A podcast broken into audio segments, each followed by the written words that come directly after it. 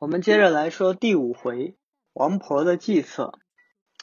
王婆呢，接着和西门庆说道：“说偷情呢这件事情很难，有时候十分的运数使到了九分九，也有可能会失败。”这番话说的就有点莫名其妙了。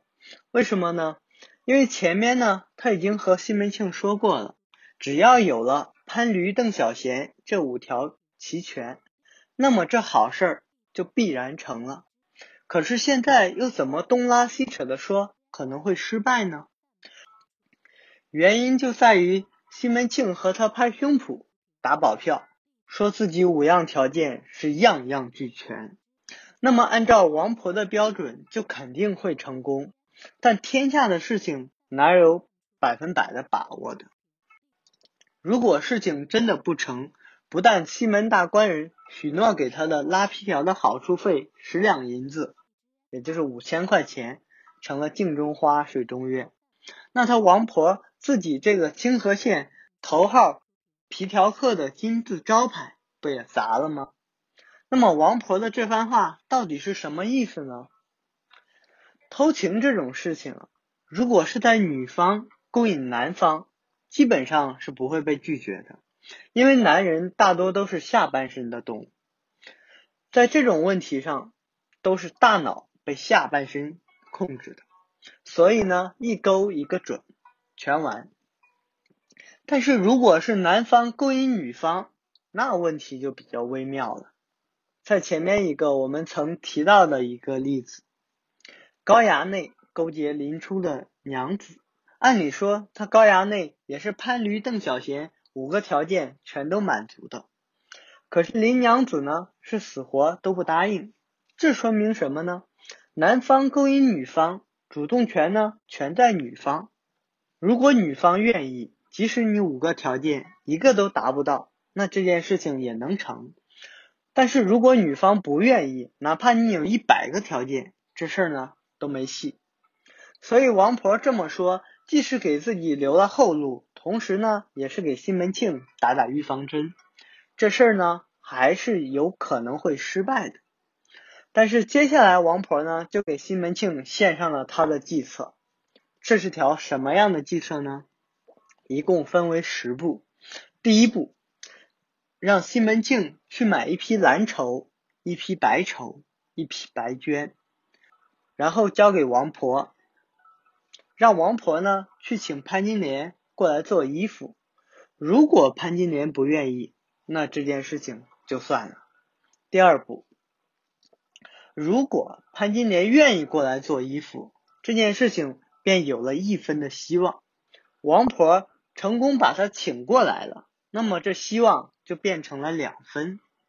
第三步，王婆安排一桌酒席，作为潘金莲做衣服的答谢。如果金莲说不方便，一定要去他自己家里做衣服，那这件事情就算了。他若答应了吃饭，那么这希望就从两分变成了三分。第四步，王婆呢和金莲吃上一天酒，做上一天衣服，这一天之内呢，西门庆都不能现身。那什么时候能现身呢？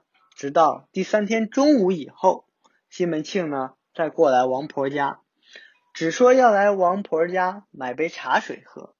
如果金莲这时候便起身告辞了，那么这件事情就算了。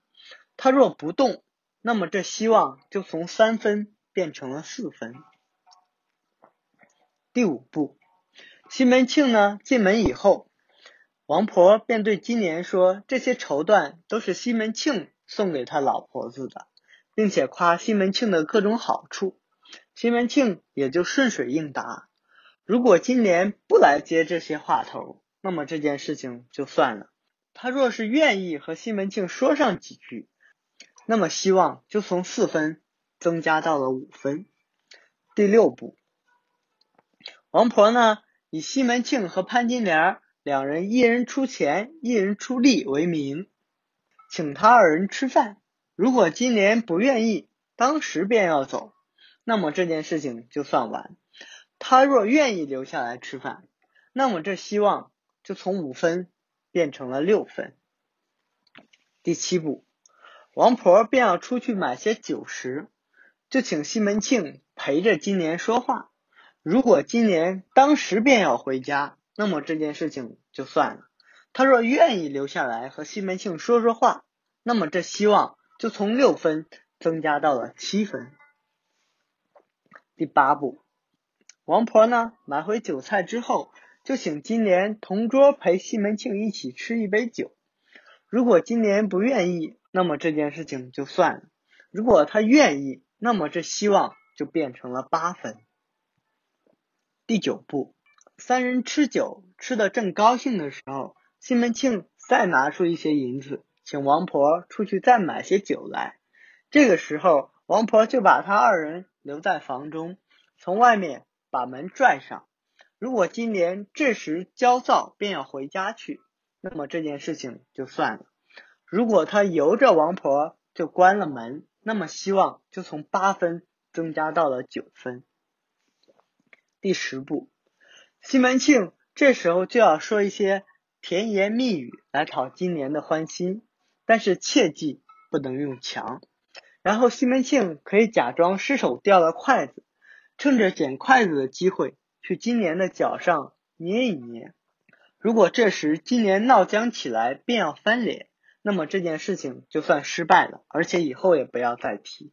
如果金莲任由西门庆这般动手动脚，那这希望就达到了十分，这偷情挨光之事就完备了。王婆说完这十条挨光计策之后呢？西门庆大喜，连连称赞干妈高明，绝品好计。怎么评价王婆的这条计策呢？诚然，算计别人的老婆确实不是什么光彩的事情。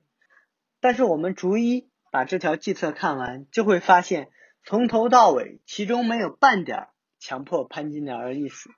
从第一步到第十步，每一步中，只要某一个环节，金莲。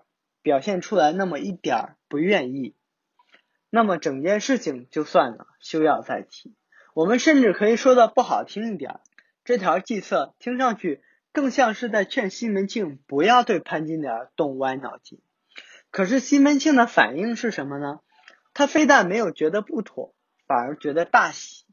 要知道，以西门大官人的手段和地位，下迷药啊，霸王硬上弓啊，威逼恐吓啊。其实都是可以达到目的的，可是他并没有这么做，而是欣然采用了这条其实对他自己并不是很有利的计策。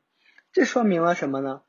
这说明西门庆看中的，即使是偷情，他也希望双方是两情相悦的，是自甘自愿的。所以我们可以说，西门庆纵有千般不好，可他是个真正怜香惜玉的人。而王婆呢？我们一直以为她是个阴险、歹毒、不择手段的老太婆，其实是我们冤枉她了。她只是和天下所有媒婆子一样，有点贪财。西门庆许诺给她的好处费五千块钱罢了。好了，不管怎么说，潘金莲和西门庆一个有情，一个有义，就这么成了好事。而且通过过去潘金莲。勾引男人的各种旧事来看，她这次和西门庆出轨，应该也会和过去那些旧事一样，不会掀起很大的波澜。可是后面的事情的发，可是后来事情的发展却完全陷入了失控的状态，这到底是为什么呢？我们下回来说。喜欢我的评书可以点击关注哦，这样你就不会错过每一回都更新了。